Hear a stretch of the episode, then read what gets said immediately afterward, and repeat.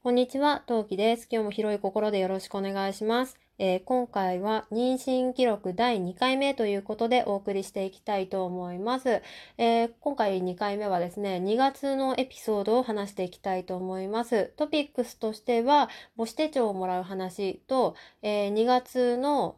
えー当時の私の体調についてなんですけど、えー2月はだいたい3ヶ月前後までの話になると思います。苦手だなと思われる方は別の配信を聞いていただければ幸いです。えーでもね、男性は、今回男性前半特に聞いてほしいなと思います。よければ聞いてください。それでは今何目スタートです。はい、それではお送りしていきたいと思います。まず母子手帳の話をします。えー母子手帳はですね、まあ、皆さんご存知の通り、妊娠が分かったら、なるべく早くもらいに行くべきものですよね。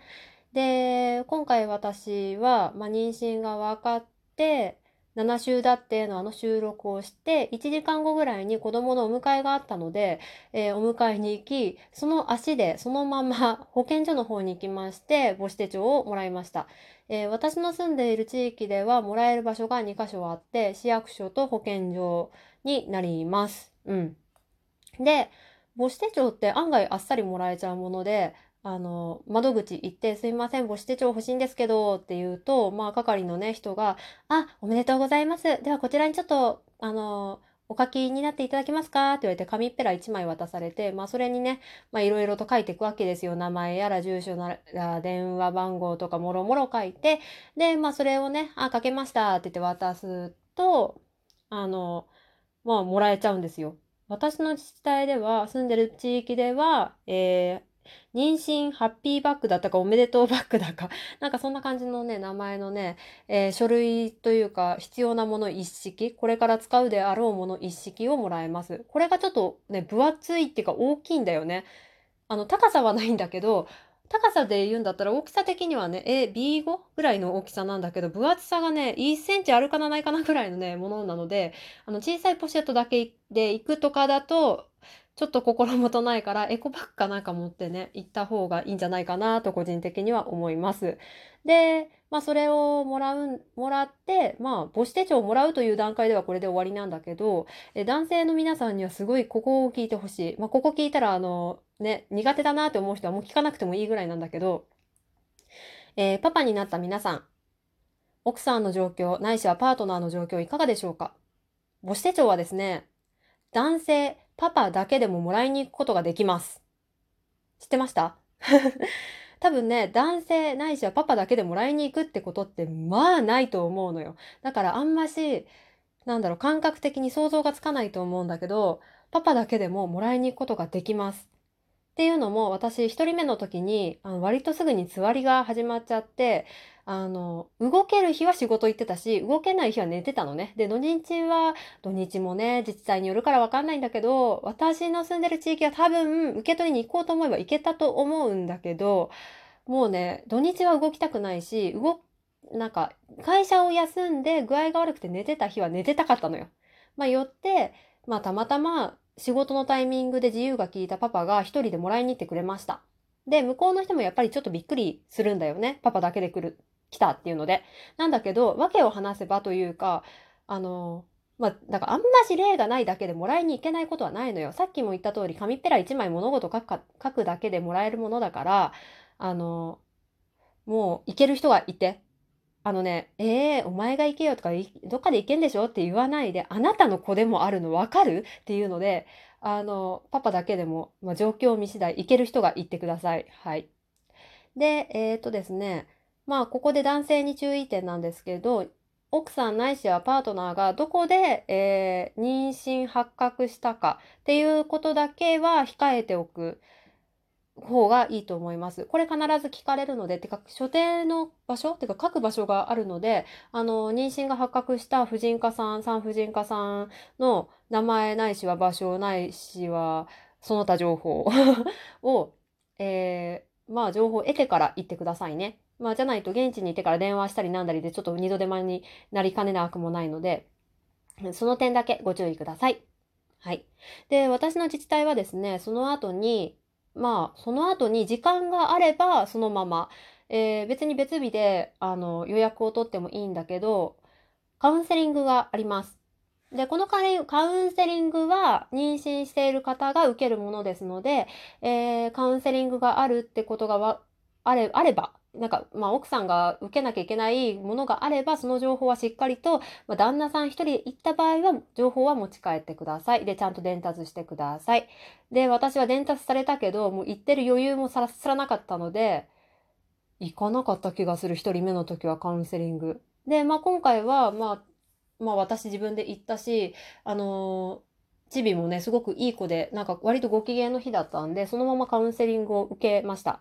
えー、カウンセリングは女性の担当者の方と1対1でお話をします。まあ、どういったことを話すかっていうと、あの、どう、どこで出産したいか、どういう出産を求めているかとか、あの、なんだろう、手伝ってくれる人のがいそうかいない、いなそうかとか、なんか心のわだかまりをほぐす相手がいるかどうかみたいなことを、まあ内心面だよね。内面みたいなことを聞かれます。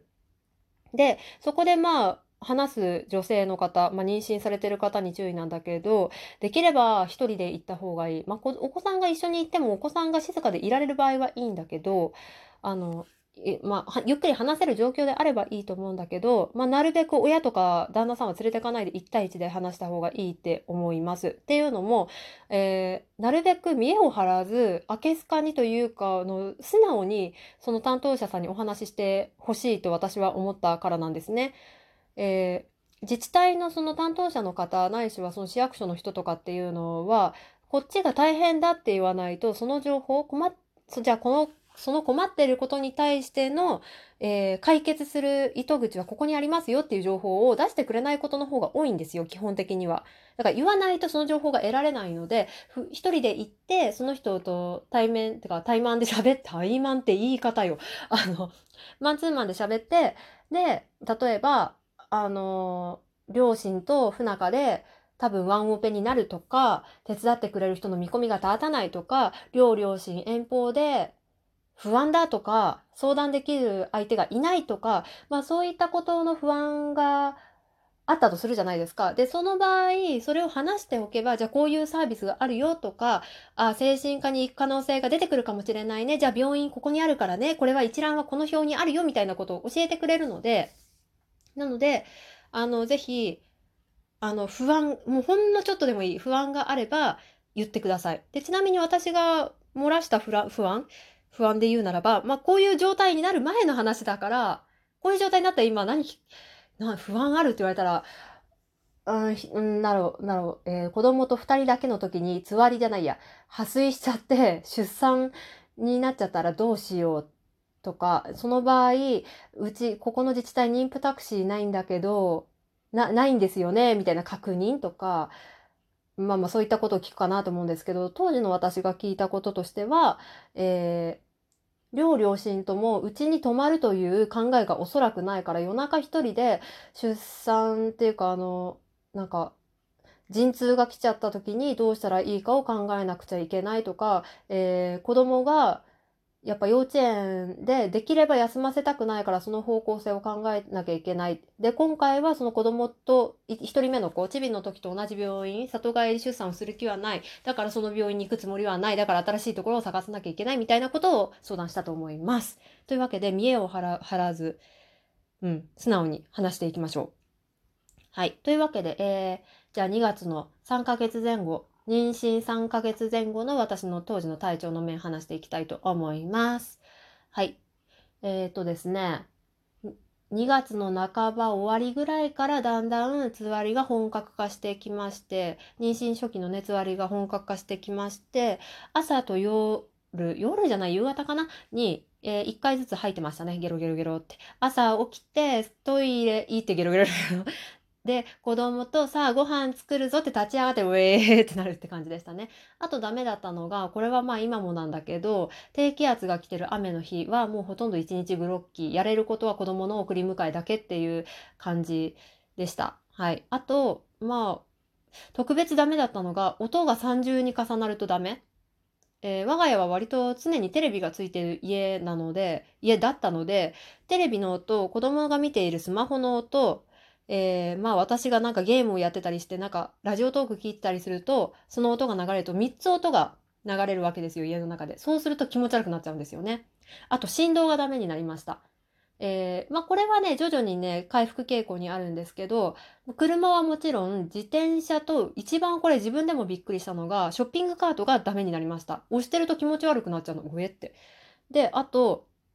これももうね、全然回復してるんだけど、当時は、本当に2月、妊娠初期から中期途中までは、あの、自分がペンを走らせる振動もダメだった。なんか書いてて、なんかみんな自分でさ、鉛筆持ってれば体は揺れてるなぐらいに思うだろうけど、それが振動になって気持ち悪くなるって考えたことないと思うんですけど、それが起きましたね。まあそれによって、あの、今も止まっちゃってる、あの、12月、1月の企画があるんですけど、それがね、えー、まあ、喋れば、体調がいい時はしたけど、あの、台本が書けなくなっちゃって、よって、えー、止まってる企画があります。本当にね、参加してくださってる皆さんには申し訳ないと思って心からお詫びをしてしたいところなんですが、えー、今月から、えー、おちびの幼稚園復活しますので、まあ、隙を見て収録できればと思っています。再開の見込みがありますので、少々、もう少々ね、お待ちいただければと思います。そんな感じかな、2月は。はい。まあ、大体ゲロゲロ始まったぐらいの時期だというふうにね、思っていただければと思います。はい。というわけで、2月、えー、妊娠3ヶ月前後の私の妊婦記録第2回目でした。えー、次回配信でまたお会いしましょう。またね。何名？